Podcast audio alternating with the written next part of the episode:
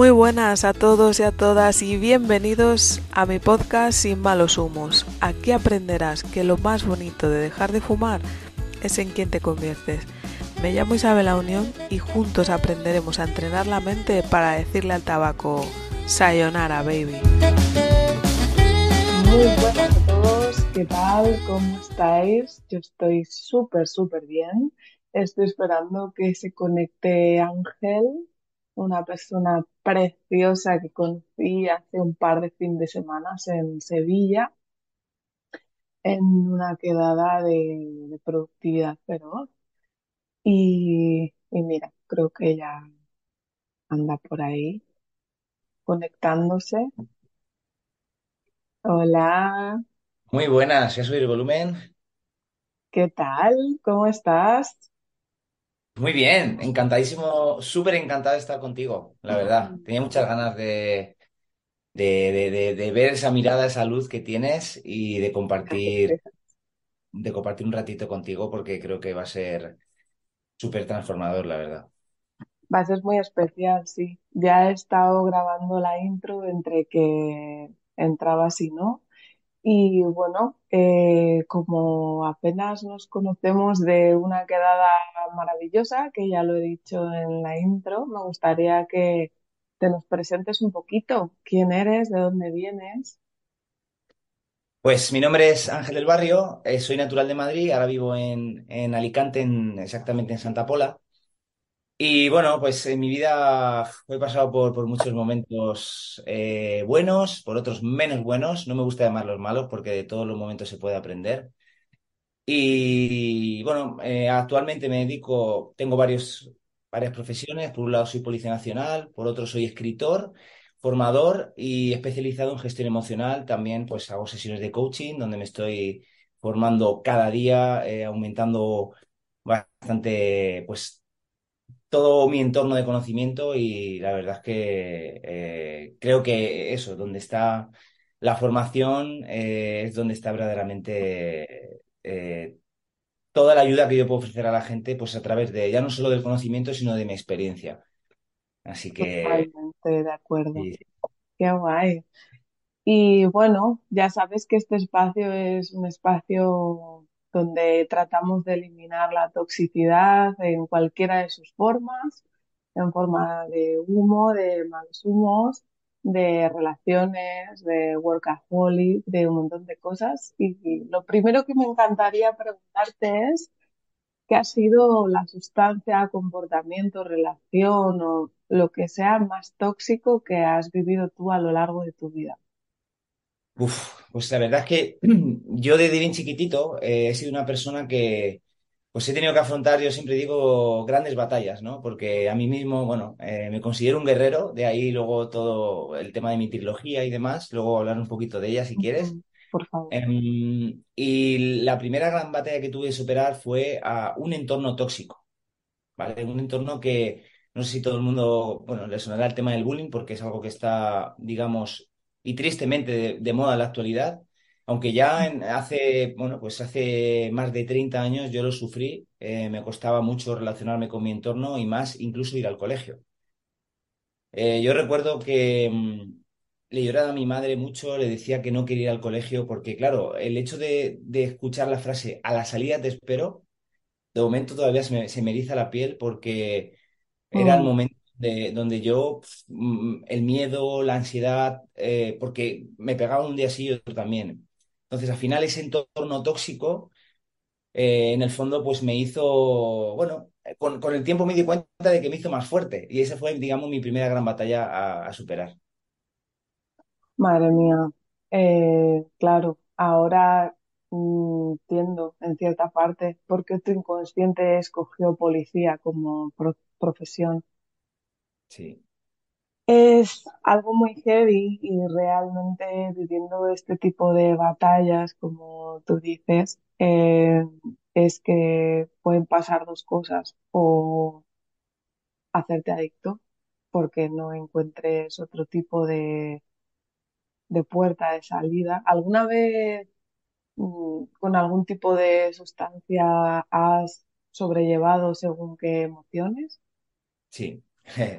Y mira, eh, de, claro, yo pienso, eh, después de que uno se va analizando y va, eh, pues eso, digamos, analizando esas creencias que vamos cogiendo, que somos chiquititos, que muchas veces son ni nuestras, pero mm, verdaderamente como mm, yo tenía un entorno desde bien chiquitito, porque esto del bullying me pasó con seis años.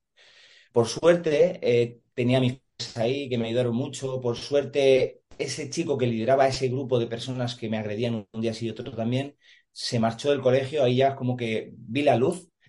Em, y, pero aún así, porque yo, yo te lo digo, y lo, lo, hablo abiertamente con la gente, yo era gordo de pequeño. Entonces, puede ser que eso me hiciera diferente. También es verdad que yo venía a otro colegio.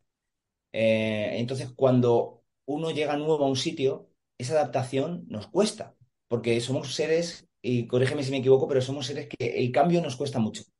Mm. Y el llegar nuevo a un sitio al final ya no solo es eh, adaptarte a ese entorno de, gente, sino también contigo mismo. Entonces yo fui experimentando una serie de situaciones, pero yo no daba con la clave porque, vale, sí, es verdad que el tema del bullying ya lo dejé aparcado por suerte, lo pude superar, pero aún así yo seguía estando gordo y, me costaba mucho, mucho, mucho hacer amigos. Es más, recuerdo que solo tenía uno y bueno, porque más o menos estábamos similar de peso.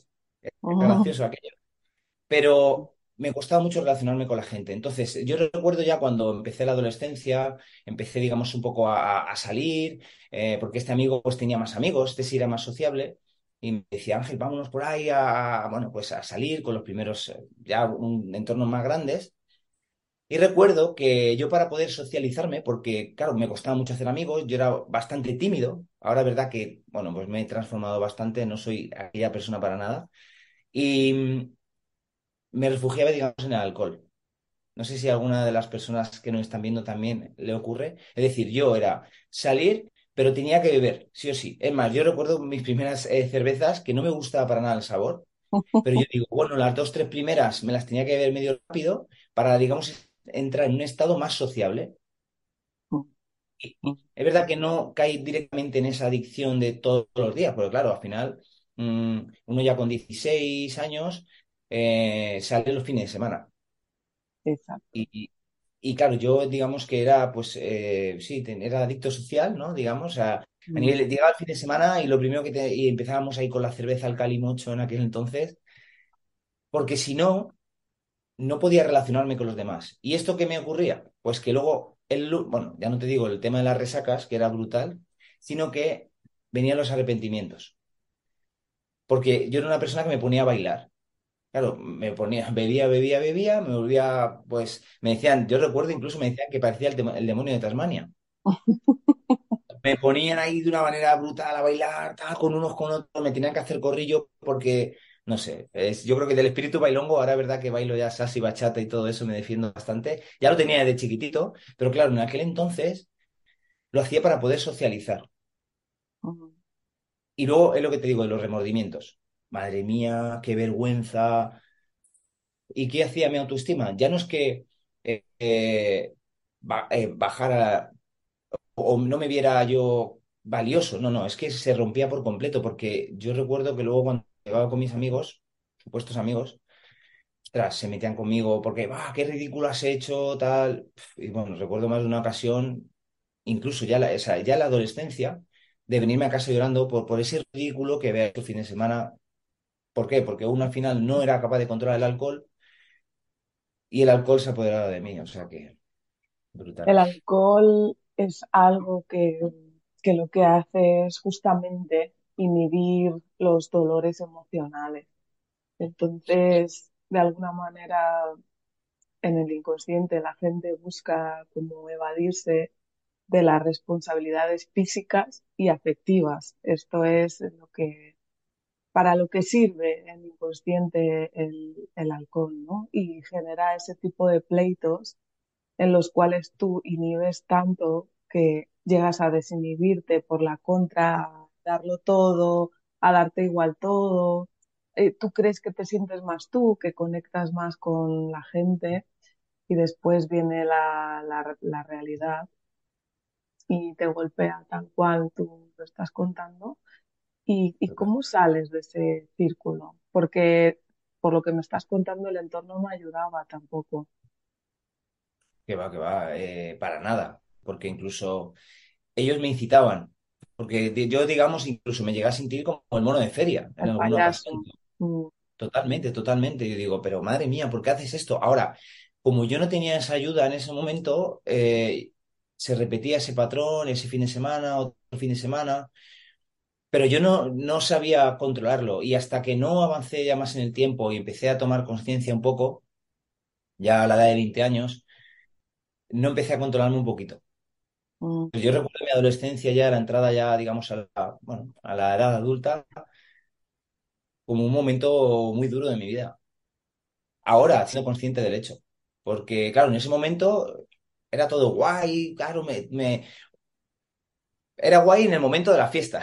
Porque luego yo recuerdo que me decían, ah, tú eres el que baila, jaja, y se rían. O sea, era brutal. La cuestión es que no sabía bien cómo poder no beber, porque en el fondo es que era como que lo necesitaba. para poder socializarme. Lo que pasa es que es verdad que luego ya cuando, a la edad de 20 años ya, que fue yo creo que cuando ya eh, entré en el Cuerpo Nacional de Policía, que es como se llamaba antiguamente, ahora es Policía Nacional, empecé yo a ser consciente de todo un poco y ahí digamos que mi vida cambió un poquito. ¿Viviste algún tipo de trastorno alimenticio o, o Sí, bajaste sí, de peso bien?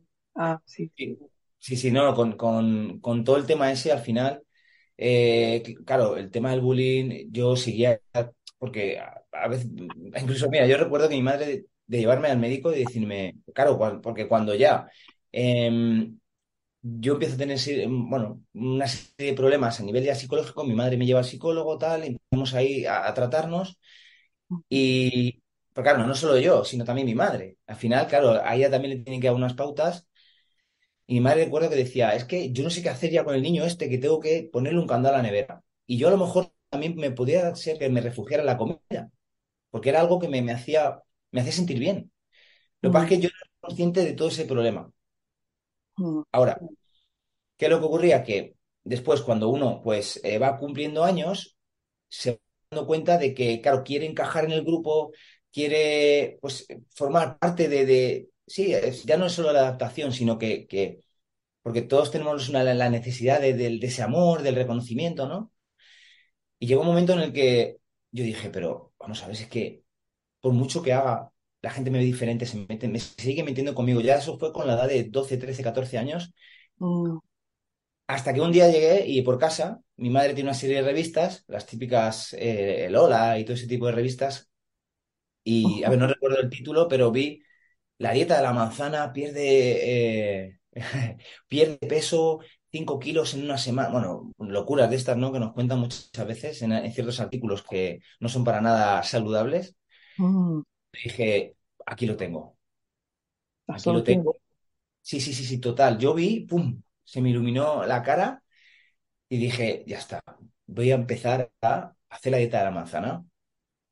No era consciente de ello, verdaderamente. Porque incluso en ciertos, ya te digo, en cierto tipo de revistas, eh, pues te cuentan algo, uno se lo cree, y más con 14 años, tú imagínate, ¿no?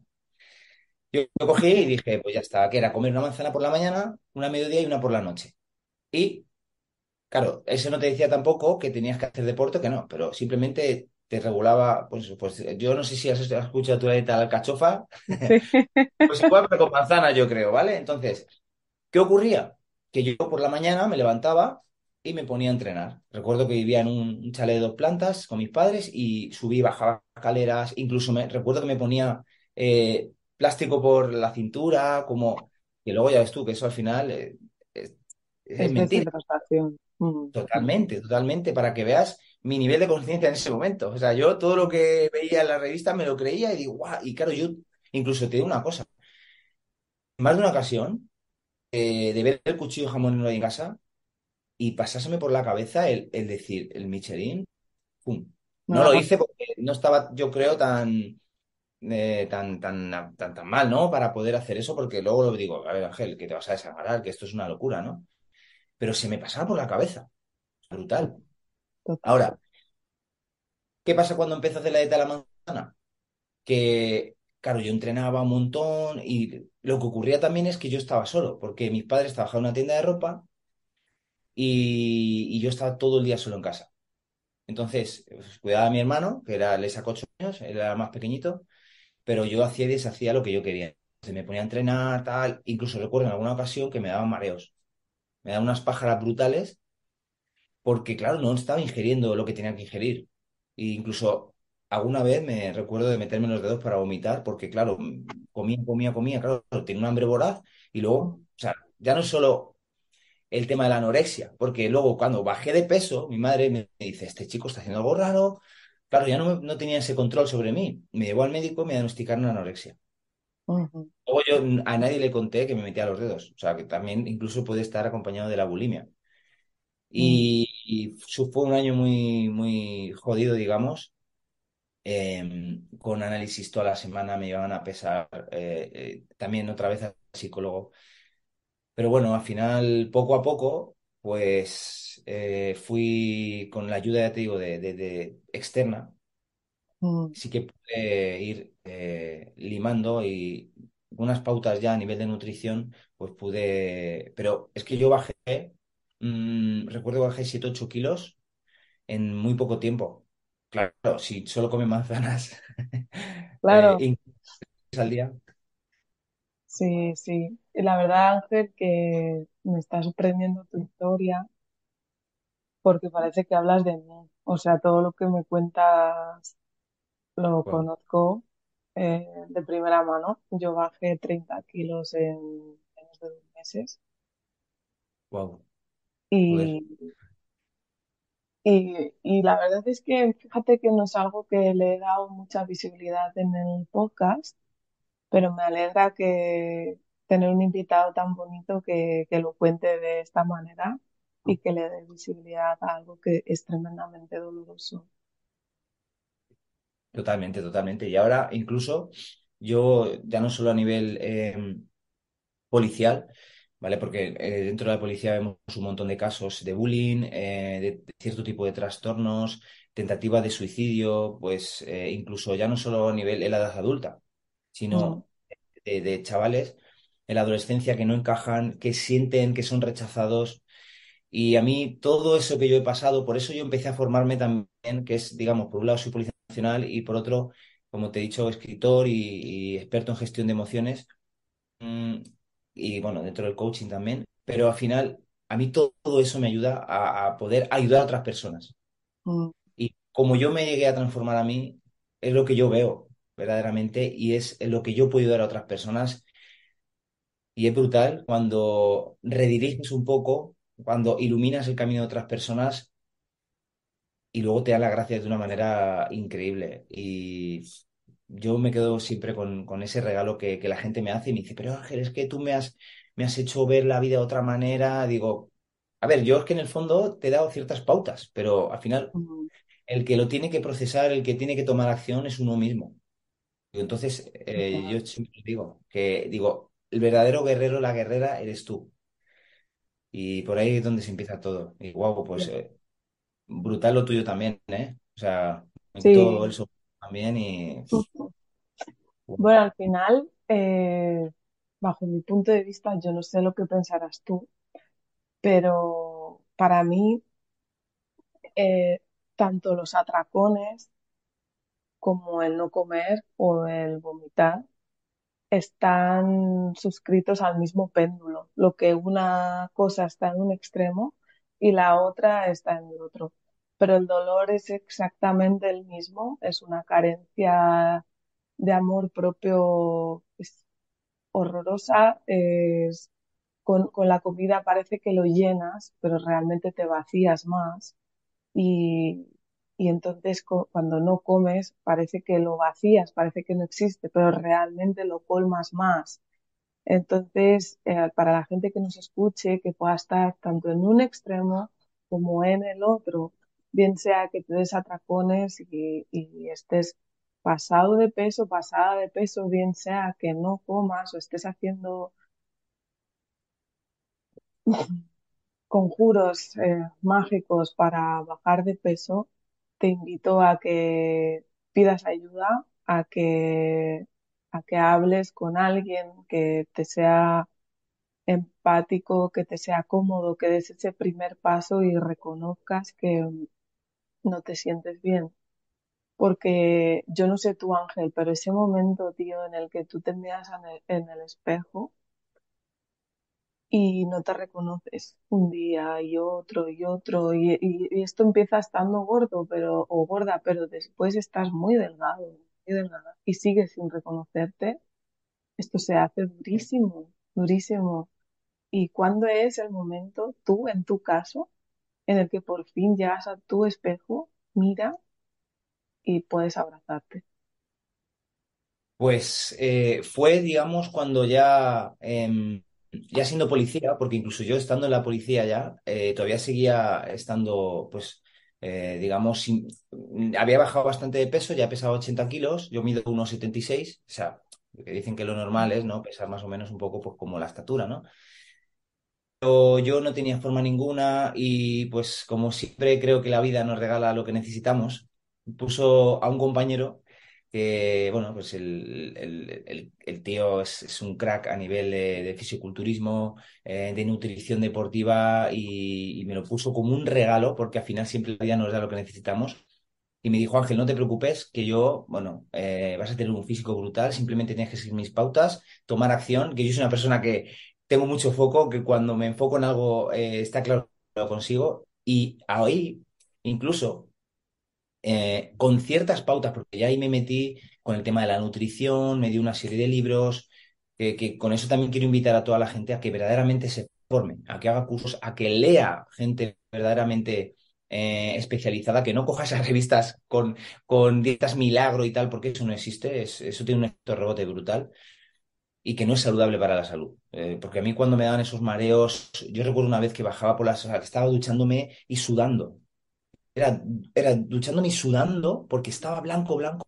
Me, me puse la toalla como pude, bajé las escaleras, llegué a la nevera como pude, súper mareado, se me eh, nublaba la vista. Bebí un vaso, me bebí, con, cogí la leche, wow, me bebí un par de vasos de leche, me senté en el sofá y dije, eh, Dios, he vuelto a la vida. Es que, es que iba, o sea, yo notaba que me iba. Entonces, Mm, no confiemos, por favor, en, en, en esa dieta milagro, en, en es- en ciertos artículos que que no son saludables, aunque nos prometan verdaderamente. Es como eh, que nos prometen el oro o, o el tema de incluso hasta, puede pasar hasta con la lotería, ¿no? No, compra esto que un décimo que te va a tocar, a ser supermillonario. Yo la lotería no confío para nada. Confío en, uno, en mí mismo, confío en la acción, en el trabajo duro, la disciplina, en la constancia, porque así es como se consiguen las cosas. Entonces, mi amigo David eh, cogió me dijo, Ángel, no te preocupes, que vamos a transformar tu vida. Y, y yo me puse en sus manos, me costó un poquito, la, la verdad, pero en 10 meses, yo pesaba 80 kilos, bajé 12 kilos, me quedé en 68. ¿Por qué? No por nada, sino simplemente porque me lo puse como un reto. Me dice, ¿qué te parece si eh, en 10 meses haces una exhibición de fitness? Yo digo, pero tú estás loco. Brutal, ¿eh? Digo, pero tú estás loco, tal, porque el, el gimnasio donde, donde iba, eh, en Santa Pola, me decían, bueno, hacía una competición, ¿vale? Y mm, dice, tenemos 10 meses para prepararnos y demás. Y yo digo, ¿por qué? Porque muchas veces cuando nos ponemos objetivos es cuando ahí verdaderamente sacamos a ese guerrero, esa guerrera que le tenemos aquí dentro. Es decir, cuando verdaderamente tomamos acción. E invito a todo el mundo a que se ponga objetivos a nivel ya no solo, pues puede ser de peso, de lo que quiera, pero para poder conseguir cosas, porque yo pienso que la felicidad verdadera está en el crecimiento, en el avance y en la evolución. Entonces, cogí, me puse manos a la obra, seguí las pautas totalmente que me dijo David y bueno, la verdad es que me encantaría, tengo que, tengo que buscar esa foto, la tengo en algún ordenador, la tengo que buscar, pero hice esa exhibición y para mí fue un súper triunfo. Y ahí fue cuando, no simplemente porque sí, me quedé eh, pues muy definido y demás, pero simplemente porque dije, wow, lo que he conseguido. Y ahí ya me miraba en el espejo y decía, brutal, brutal. Que no hace falta, yo a la gente que nos está escuchando, no hace falta que, que hagan ese tipo de cosas. Yo simplemente me lo tomé como un reto porque, claro, yo recuerdo eh, que, que yo me compraba, incluso cuando empecé con el tema de la nutrición, me compraba las típicas revistas de fisiculturismo y lo veía ahí todo fuertes y tal. Yo digo, algún día, algún día, ostras, Cuando yo me vi encima del escenario, haciendo las poses aquellas tal que nos decían que teníamos que hacer, porque el chico este preparaba incluso a gente y demás, para mí fue un súper reto y ahí fue cuando verdaderamente inicié otro camino más desde la, desde la autoestima, que quieras que no, aunque hay gente que me dice, Ángel, es que eh, no hace falta estar más delgado o menos delgado para quererse, digo, totalmente de acuerdo, porque al final es la visión que tenemos Mm. y lo que uno quiere, yo pienso. No sé qué me puedes decir tú. Mira, yo creo que no hace falta estar más delgado o menos delgado, pero sí sentirse fuerte y entrenar la fortaleza física, mental y espiritual, las tres. Porque, no sé, a mí me ha pasado que después de dejar de fumar, después de, bueno, vivir muchas metamorfosis como tú, que somos Mm. bellas mariposas, eh, eh, me di cuenta de que si seguía así, en plan normal, con normal, trabajando en silla y demás, iba a tener una vejez muy débil, muy de hospital, ¿no? Muy flácida, muy, no iba a poder, no sé, correr o yo qué sé, o coger a mis nietos, así. Entonces dije, uy, cuidado, porque ser fuerte es ser, ser vulnerable. Y la manera que yo tuve de mostrar mi vulnerabilidad era romper con ese bueno, el deporte es para estar tocho, el deporte es para estar fuerte, ¿no? Tipo croissant, tal, sino no es, no es tanto el estar delgado, el estar gordo, sino el entrenar la, el uno por ciento más, ese crecimiento que tú dices, hay que formarse, hay que formarse y hay que entrenar y hay que ser cada día un poquito más, ¿no? Y como para mí la meditación es el baile perfecto entre la quietud y el movimiento pues yo medito activamente, pues haciendo algún tipo de movimiento, bien sea yoga, bien sea fuerza, bien sea lo que sea. Esto te lleva a mantener un cuerpo medianamente saludable y, creo que no está en el peso, está en la fortaleza. Brutal, ¿eh? Sí, sí, sí, sí, sí. Totalmente. Además, me dijiste lo del tema del vacío y eso, y, y yo creo que mm, volviendo, a, digamos, al tema de las adicciones, por ejemplo, Mm, pienso que, y seguramente que tú eres la experta en esto, pero cuando uno se siente vacío es cuando comienza a llenar su vida con malos hábitos. Por eso el deporte, y yo entreno todos los días y me dice, pero ¿cómo un sábado y el domingo? Digo, pero si es que para mí es salud mm, que puede ser, o sea, eh, para mí entrenar no es solamente ir al gimnasio, puede ser un gran paseo por el, por el monte, un- un- irte a la playa, eh, a mm, nadar, a lo que tú quieras, lo puedes hacer de la manera en la que tú quieras. mm, Entonces, eh, cuando tú ese vacío eh, lo llenas con la actividad física, mm, ya no solo te estás fortaleciendo a nivel físico, que para mí me parece bestial, sino también a nivel mental. Incluso yo, por ejemplo, cuando me propuse ese reto, yo no lo hacía para, eh, mm, incluso porque recuerdo que fue con veintipocos años, o sea, con 25, 26, no recuerdo bien. mm, Pero no lo hacía porque en esa edad, que si las chicas, que si para ligar, que si no sé qué, no solo lo hacía por mi aspecto físico, no, no, lo hacía porque yo me quería demostrar a mí mismo que podía. mm, Y yo me puse un reto y que lo iba a conseguir. Y mm, desde ese momento yo creo que es como que se abrió una puerta brutal en mi vida de yo puedo. Y eso al final me ha hecho ya no solo estar fuerte a nivel físico, sino sobre todo mental y emocional. mm, Es decir, mi autoestima con el deporte, yo he visto que se ha fortalecido mucho. mm. Justo, justo te quería preguntar yo que nos traigas unos tips o que nos puedes compartir para blindar un poquito el autoestima, que es algo que la gente que viene a, a sesión uf, lo tienen olvidadísimo, desentrenadísimo. Pues mira, lo primero que te puedo decir es que la autoestima eh, se, se llama autoestima por algo. Auto, a mí mismo, no porque vaya en un coche, yo siempre lo digo. Y hago un poco la gracia con esto. Digo, no es porque sea una autoestima en un coche que te... No, no, no, no, porque parte de nosotros. Su autoestima. Si fuera por parte... Porque hay un problema con todo eso. Es decir, nosotros creemos que la autoestima depende del reconocimiento de las personas. Y eso es mentira. Eso no es, no es real. Eso es enfocarse en lo de fuera. No, cuando tú te empiezas a enfocar en lo de dentro, empiezas a conocer bien cómo tú eres. Entonces, Mm. al final no es su autoestima, es autoestima, mi autoestima. Mm. Total. Entonces, claro, porque cuando uno es consciente de eso, le lleva directamente al origen. Entonces, el primer tip yo te podría decir es busca el origen de por qué tienes la autoestima, digamos, un poquito baja o, o un poquito vulnerable. Es decir, yo empecé a indagar en mí cuando empecé con todo esto y dije, vale, eh, y uno, por ejemplo, uno de los orígenes era porque estaba poniendo el foco fuera, Mm. en lo que me decía la gente, para poder ser aceptado. Y yo decía, no, vamos a ver, es que los demás, porque eso lo comprendí, lo comprendí un poquito más tarde. Digo, eh, yo mismo me decía, pues es que me van a juzgar. Casi que juzgamos por naturaleza. Mm. Y yo no puedo, yo tenía claro una cosa, digo, yo no le puedo caer bien a todo el mundo, ni a todo el mundo le puedo gustar. Entonces, lo primero es detectar ese origen. ¿Por qué tengo esa baja autoestima? Y yo me di cuenta y dije, bueno, porque en el fondo no tengo el físico que quiero o no tengo esa eh, aprobación de los demás y eso me generó un rechazo. Y ese rechazo incluso venía hasta conmigo mismo. Por eso no me, no me, no me quería a mí mismo.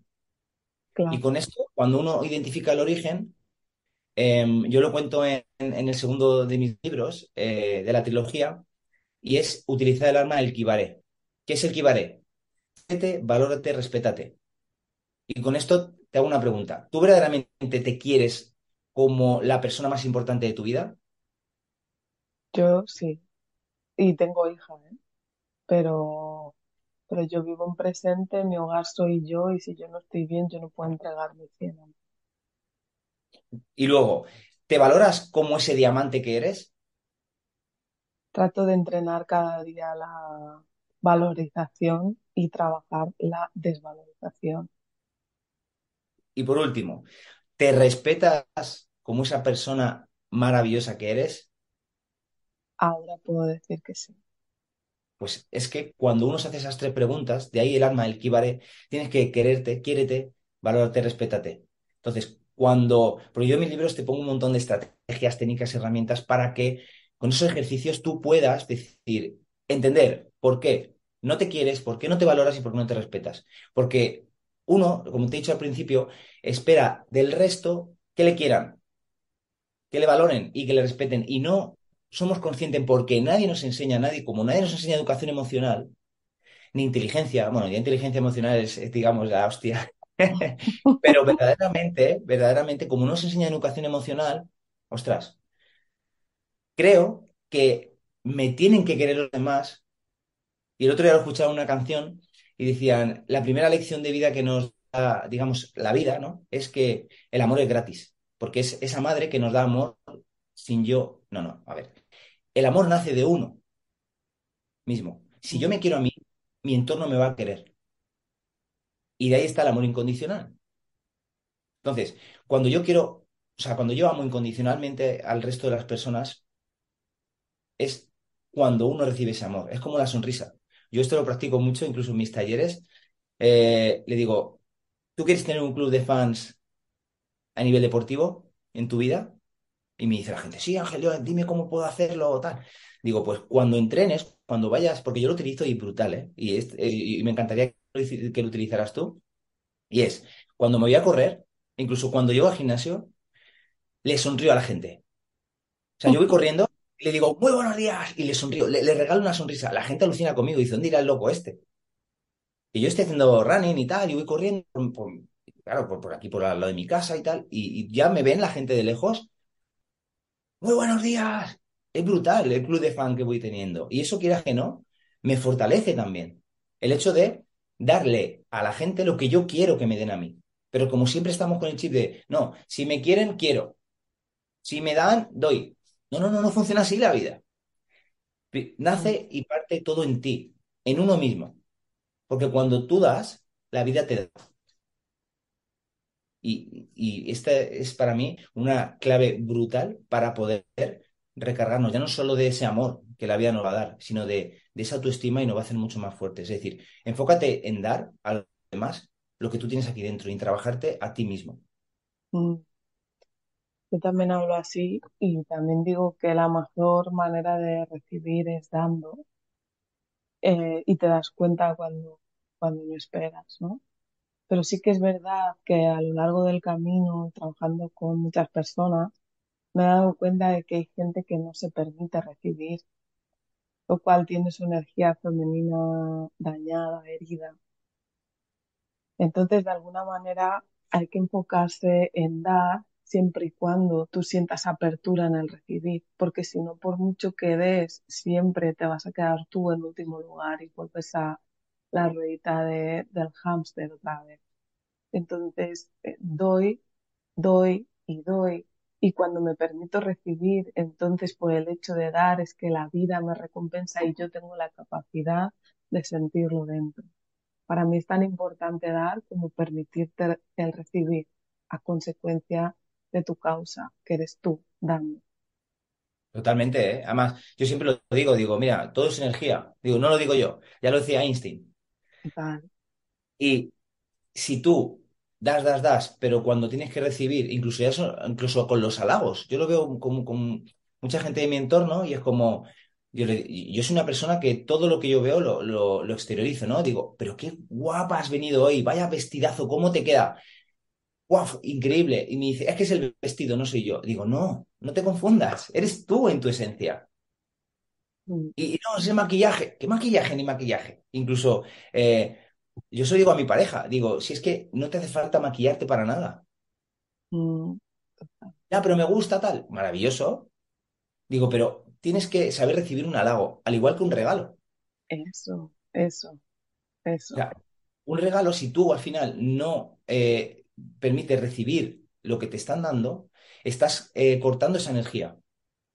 Total. Y como todo es energía, al final, si tú das, vale, y luego recibes, no, no, no te preocupes, no hace falta, tal. No, no. Al final, estás cortando ahí esa fluidez.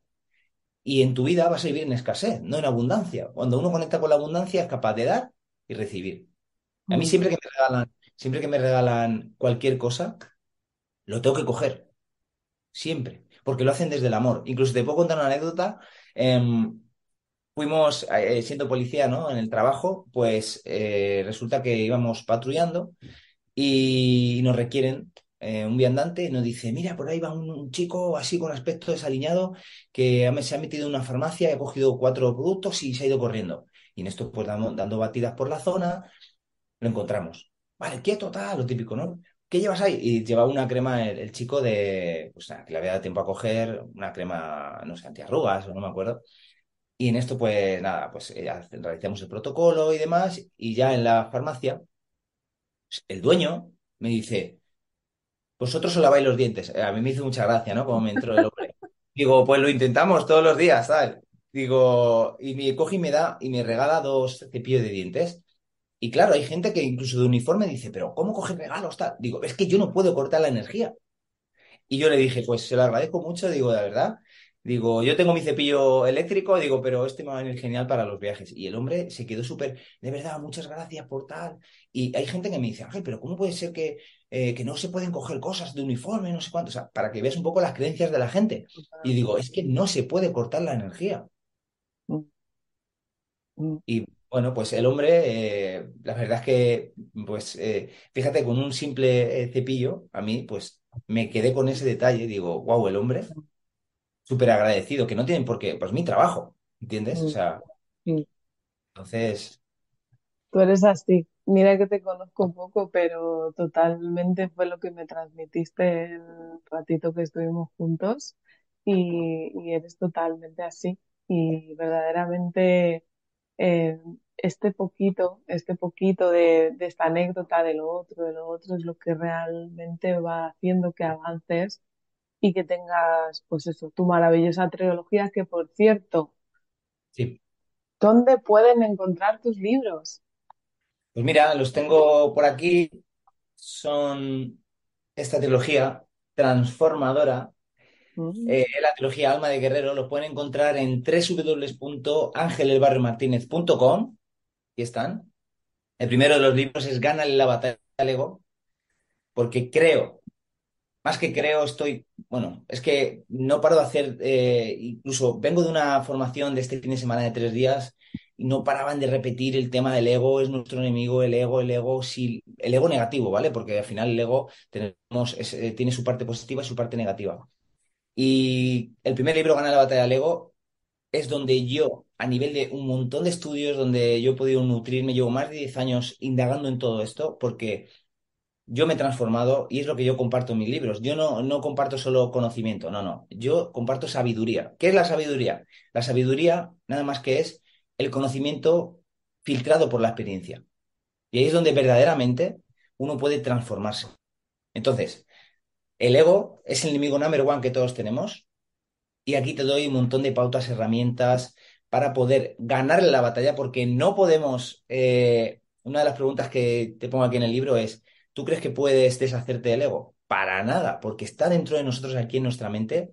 Es esa proyección, esa máscara que creemos que somos, que no somos, pero nos hace tanto daño que nos hace discutir con nuestro entorno, nos hace creernos superiores, nos hace manipular a las personas, nos hace querer tener el control sobre todo. No sé si a ti te ha pasado alguna vez de querer controlar toda situación. Me imagino que, yo lo digo por mi madre, porque mi madre es muy así, y me consta que tú eres madre, y me imagino el hecho de tener que controlar en todo momento a tus hijos es también una proyección del ego, porque el control, al igual que la seguridad, la seguridad total no existe. Pero tenemos que ser conscientes desde esa esencia que tenemos dentro. Es decir, no dejándonos llevar por el, eh, ego, verdaderamente. Entonces ahí es donde le, te enseño a ganar la batalla totalmente. Te doy un montón de pautas a nivel de, de emociones, de gestión de, de, todos esos sentimientos, la ansiedad, el estrés.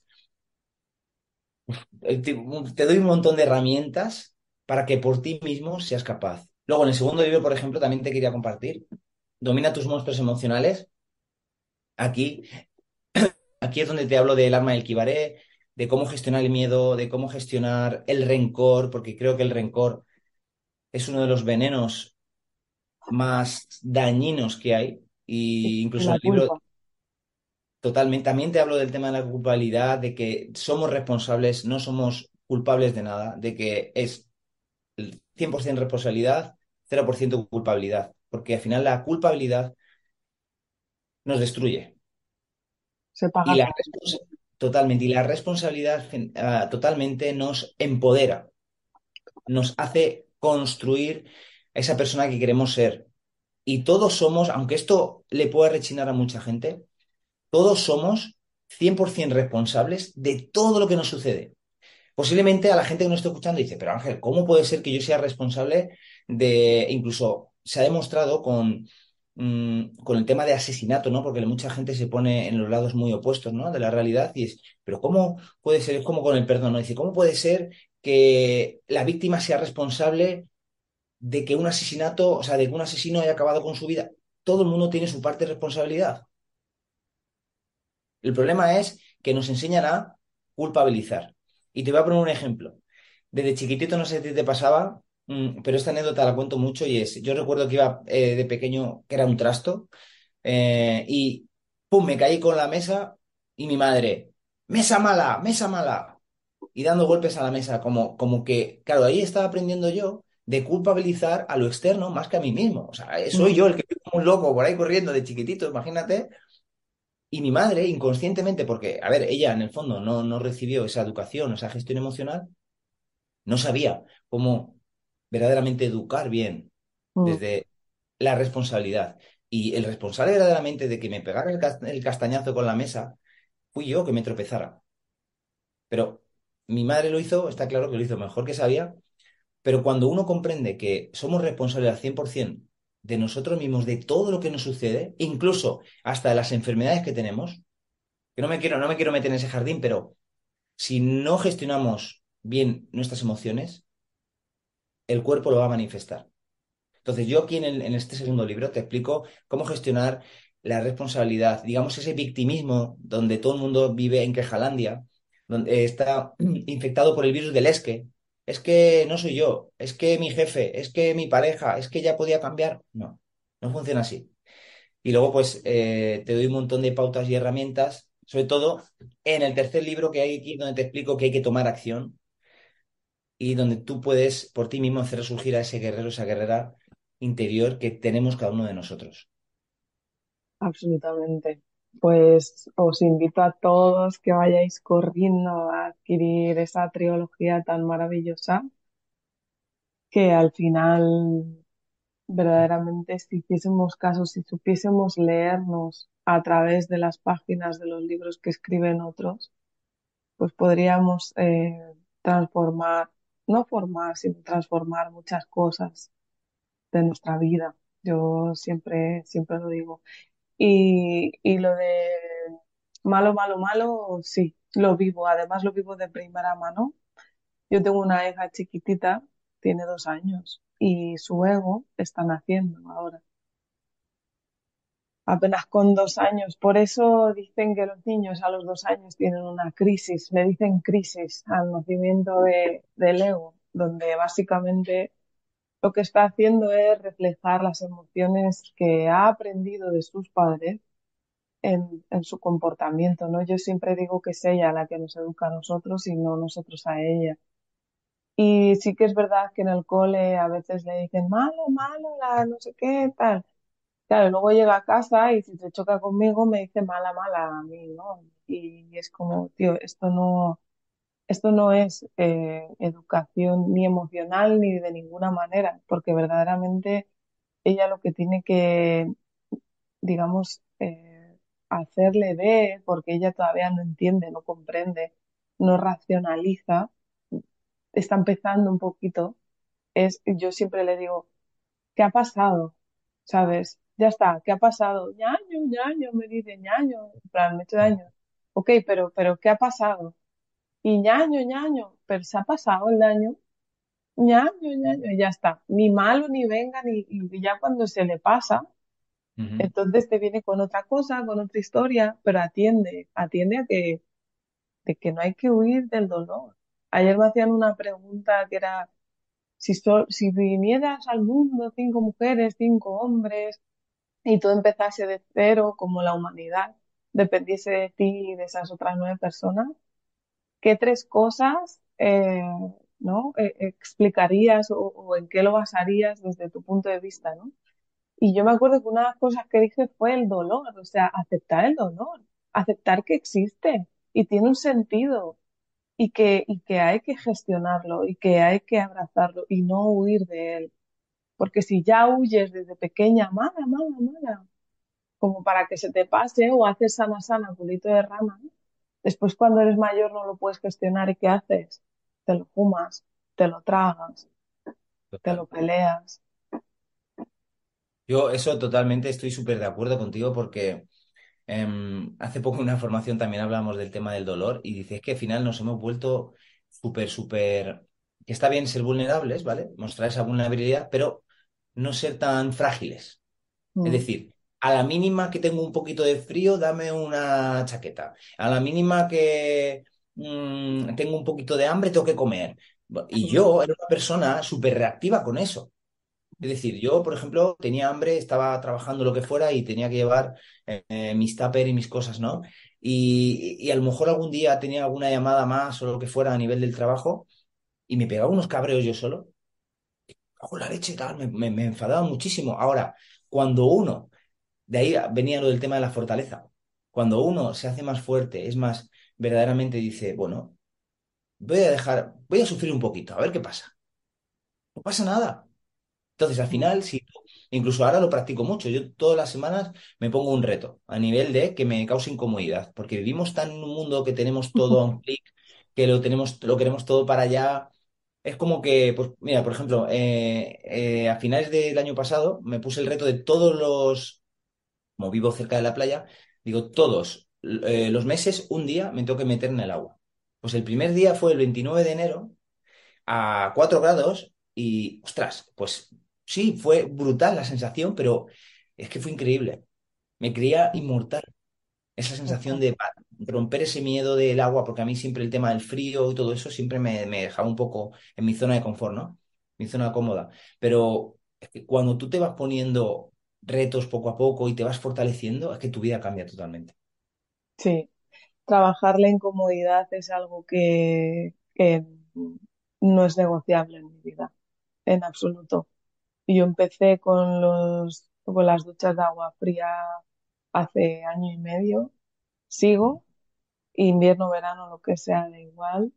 Me daba muchísimo miedo hacer el pino, cada día un pino. Eh, es que es súper, súper bestia eh, como la sensación, por ejemplo, de la gente que quiere dejar de fumar, cuando tienes ese mono de no llevar el tabaco encima, esa sensación de angustia es la misma que vives cuando te expones a la incomodidad. Cuando tú fuiste el 29 de enero a meterte en la playa, ese diálogo interno de estás loco, eh, va, es- va a ser muy doloroso, va a ser muy incómodo, vas a tener mucho frío, esto que te vas diciendo, pero que aún así tú sigues y sigues y sigues. Tú, tu ego, todo, ahí, venga, al mar, todos juntos. Es lo mismo, lo mismo que vas a sentir cuando dejas una adicción o cuando das el salto profesional de que llevas toda una vida siendo administrativa y de repente quieres emprender y ser, yo sé, bailarina, eh, es lo mismo, es siempre lo mismo. Entonces, para mí no es negociable el practicar la incomodidad, porque es que sé que me estoy haciendo una superheroína, ¿sabes? Es como es un superpoder el poder tener al alcance esto, ¿sabes? Y, y practicarlo. Así que estoy de acuerdo contigo y no creo que sea casualidad que dos personas como nosotros que se dedican a acompañar de alguna manera a, personas que quieren crecer, hagamos lo mismo. O sea, es que al final yo creo que el éxito tampoco es que tenga una fórmula muy compleja. ¿Qué piensas de esto? Pues que yo creo que el éxito es, aparte de formarte, ¿vale? Porque hace poco rompí con esa creencia que el hecho de invertir X dinero, yo invertía el libro lo mínimo, porque claro, mis padres me decían que no, que la educación estaba en la, en la universidad o en el colegio, o en, en el instituto, que, que cómo podía hacer yo un curso de más de 2.000 euros y, y si te digo lo que me he gastado este año, que son 20.000 pavos 20.000 euros que me he invertido, no me he gastado, he invertido en mí, en mi formación. Entonces, lo primero es formarse. Para poder tener éxito hay que formarse con los mejores, hay que invertir ese dinero total. y luego tomar acción. Mm, Porque lo primero es nutrirse, primero la mente, el corazón, el alma, el, eh, verdaderamente tener las armas a nivel emocional para seguir y seguir y seguir, y, pero sobre todo tomar acción. Porque mm, si tú no tomas acción, las ideas están maravillosas en, en tu mente y uno se crea sus películas y, wow, yo voy a ser no sé cuánto. Bueno, pues yo te puedo decir que en un año que, que yo llevo formándome en plan, a- a- a- en acción masiva, mi vida cambió totalmente. mm, mm, Y al final, cuando uno invierte en sí mismo, en conocimiento, se forma, eh, se, eh, coge las esas herramientas. Por eso al final saqué los libros, porque digo, es que esto tengo que compartirlo con todo el mundo. Coge esas herramientas a nivel mental y emocional, empieza a cambiar su mentalidad, cambia totalmente su vida, pero sobre todo tomar acción. mm, Porque nos han enseñado de bien chiquitito, y seguramente me dé la razón, creo, porque co- compartimos mm, esa mentalidad, ¿no? mm, De chiquititos nos, nos hacen creer que el fracaso es malo, que el error es malo, mm, y para nada. ¿Por qué? Porque cuando yo recuerdo cuando era chiquitito, ¿no? Que te decía la profesor, Angelito, venga, a la pizarra, tal. ¿Y qué pasa? Que yo salía, yo me, me ponía así para que no me viera, para que me dejara tranquilo, y luego salía, me confundía y todo, ah, ja, ja, se rían de mí. Es decir, desde- desde- en, en el colegio, si nos enseñaran en la escuela verdaderamente a decir, oye, que no pasa nada de equivocarse, que hay que seguir intentándolo. De ahí viene la resiliencia, ¿no? De incluso salir fortalecidos, mm, ostras, llegaríamos al éxito de una manera brutal y súper en poco tiempo. mm, mm. O sea, Totalmente. Yo les hago la, la metáfora porque como nuestra mente es asociativa y ya me voy conociendo yo a las gentes que vienen y acaban en sesión conmigo por pura resonancia, y les digo, mira, ahora imagínate vestido de smoking o, o vestida de smoking, me da igual. Y dentro del smoking la camisa es, es fluorescente, el, el color que tú quieras, pero fluorescente. El smoking es el fracaso lo fluorescente es el ego que va ahí, "Ah, aquí estoy yo. Y el éxito es lo que hay dentro de todo eso, que eres tú aceptando que tanto una cosa como la otra forman parte de lo que tú compones en esta vida, ¿sabes? Brutal, ¿eh?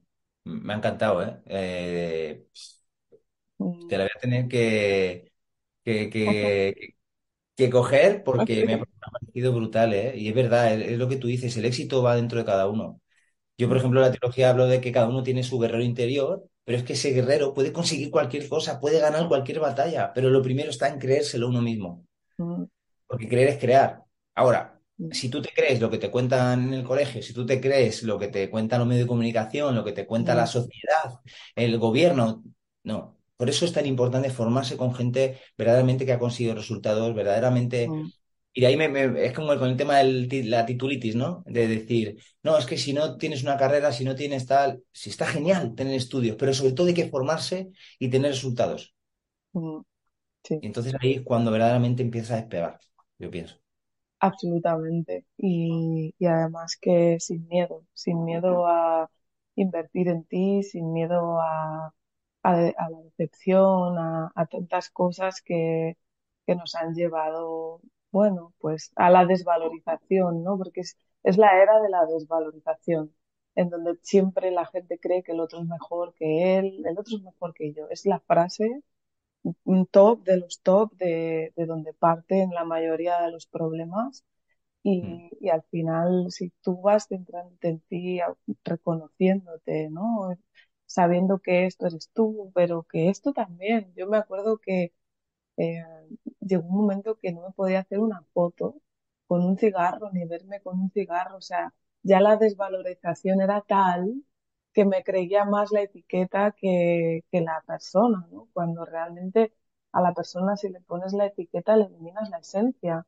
Yo no era fumadora, yo era Isabela Unión, igual que lo, lo soy ahora, ¿no? Entonces, eh, muchas veces yo a la gente que fuma le digo, hazte un selfie con el cigarro en la boca y siente que esa persona eres tú también. Tú también eres esa persona haciendo lo mejor que sabes con los recursos que tienes. Ahora, en ti está la responsabilidad de que tus recursos mejoren y la única manera que hay es formándote, dejando que te acompañen, que te enseñen el camino las personas que ya tienen resultados, ¿no? Entonces, es así totalmente, eh, no tiene ciencia ninguna y además es un proceso maravilloso. De verdad que vives como una especie de renacer porque eh, la ilusión se vuelve el ingrediente más importante de, tus mañanas, ¿no? Te levantas con mucha ilusión por muchas cosas, ¿verdad? Sí, sí, sí, sí, totalmente, totalmente. Cuando conectas con tu verdadera esencia, con ese guerrero interior que cada uno llevamos, con esa guerrera, dices, uff, es que puedo hacer lo que sea. Y es que me encanta la vida. Y, y te lo dice una persona que yo, por ejemplo, cuando caí en depresión con 31 años, ya siendo policía y demás, se me pasó por la cabeza quitarme de este mundo porque no le encontraba sentido.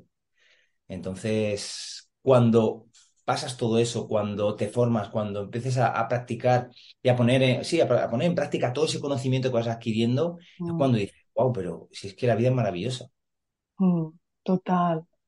Fíjate que yo cuando me preguntan qué indicador o, qué tip le darías a las personas para saber que, que quieren cambiar o que es el momento, yo siempre digo, busca la vergüenza. Si hay algo de vergüenza dentro de ti, algo amo porque vergüenza es no aceptación y no aceptación tristeza y tristeza alongada en el tiempo o prolongada en el tiempo es una mierda y de la mierda bucle y del bucle no sales y depresión y pastillas y de todo y todo parte. Yo me acuerdo que todo parte de decir, es que llegó un momento que me daba vergüenza todo, tío.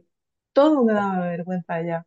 Exponerme, ponerme el bikini, y estaba así, estaba escuálida, fumar delante de ciertas personas, no fumar delante de otras personas, entonces ya era como un bucle, ¿no?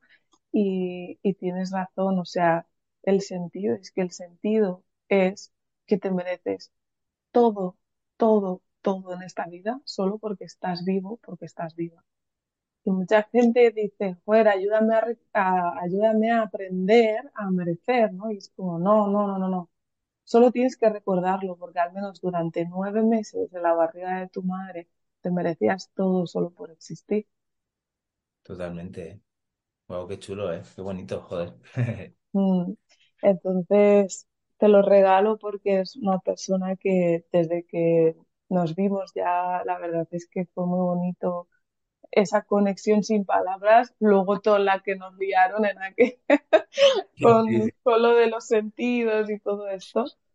Y, y me parece muy chulo que estemos aquí compartiendo, que seguro que algo más liaremos por ahí. Sí, yo al barco que tú te subas, yo me subo. Eso lo tengo clarísimo porque más Mm, gente como tú en este mundo lo tengo claro. ¿eh? igualmente, compañero. ¿Dónde te pueden encontrar? Pues mira, mis redes es Ángel del Barrio, gestión emocional en Instagram, TikTok, YouTube también eh, y Facebook. Guay. Y la última pregunta, Sí. ¿qué haces tú para vivir sin malos humos? Pues lo primero es, hago una rutina mañanera que creo que le puede ayudar a mucha gente. Lo primero es, me miro al espejo y sonrío. Y le, eso es lo primero. Aunque a veces me cuesta, pero es, tú sonríete, pruébalo. Verás cómo te sonríes y te miras a los ojos en el espejo. Eso es lo primero. Y luego agradezco.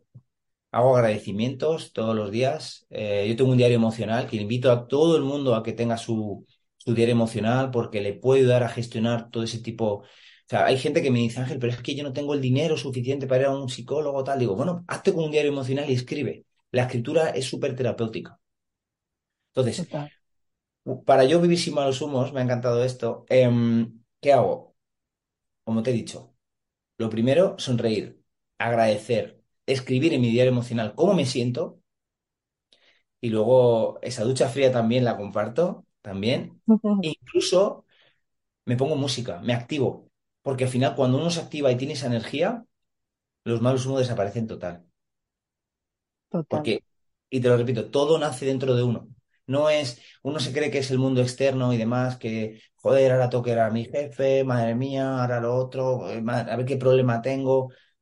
Intenta tú tener ese estado emocional que tú quieres tener. Yo siempre lo digo, digo, las emociones son em, como, como la ropa. Digo, abre tu armario y elige qué emoción te quieres ver, con qué emoción te quieres vestir. Y yo todos los días me he visto con la emoción de la felicidad, con la emoción de la alegría, con la emoción de la gratitud. Cuando tú conectas con esos tres tipos de emociones, tu día, por mucho que, que la gente te quiera echar malos humos, no, no lo van a conseguir, porque tu estado emocional es tu vida. Y en tu vida, no, o sea, yo siempre lo digo, ¿no? Que nadie te, te puede afectar negativamente si tú no le dejas. Así que para vivir sin malos humos, ahí te he dejado unos tips maravillosos que, y, y como yo siempre digo, digo, a mí no me creas, verifícalo por ti, compruébalo y hazlo durante unos días. Verás cómo tu vida cambia. Perfecto. Pues millones de gracias, Ángel. Espero que veamos pronto. Si no es por aquí, por allí o por allá, lo que sea, ya idearemos algo. Ha sido un placer compartir contigo, que nos traigas un pedacito de ti. Y, y nada, te dejo un espacio para despedirte. Sí, nada, yo quería agradecer lo primero a ti, eh, pues lo que, lo que tú has dicho, que hubo conexión desde, el principio, al final. Yo siempre digo que somos almas dentro de un cuerpo y cuando conectas tanto con alguien, porque esas almas están ahí súper pegaditas, mil gracias por esta oportunidad, la verdad que estoy súper agradecido a la vida y a ti por haber compartido este ratito, mil gracias a todos los oyentes que estén escuchándonos, que, simplemente que sean conscientes de que ellos son esos guerreros, esas guerreras que son los dueños de su vida, no el entorno, sino uno mismo, y que si uno quiere, puede crear la vida que quiere. Así que de verdad, mil gracias y nos vemos pronto seguro. Muy bien. Chao.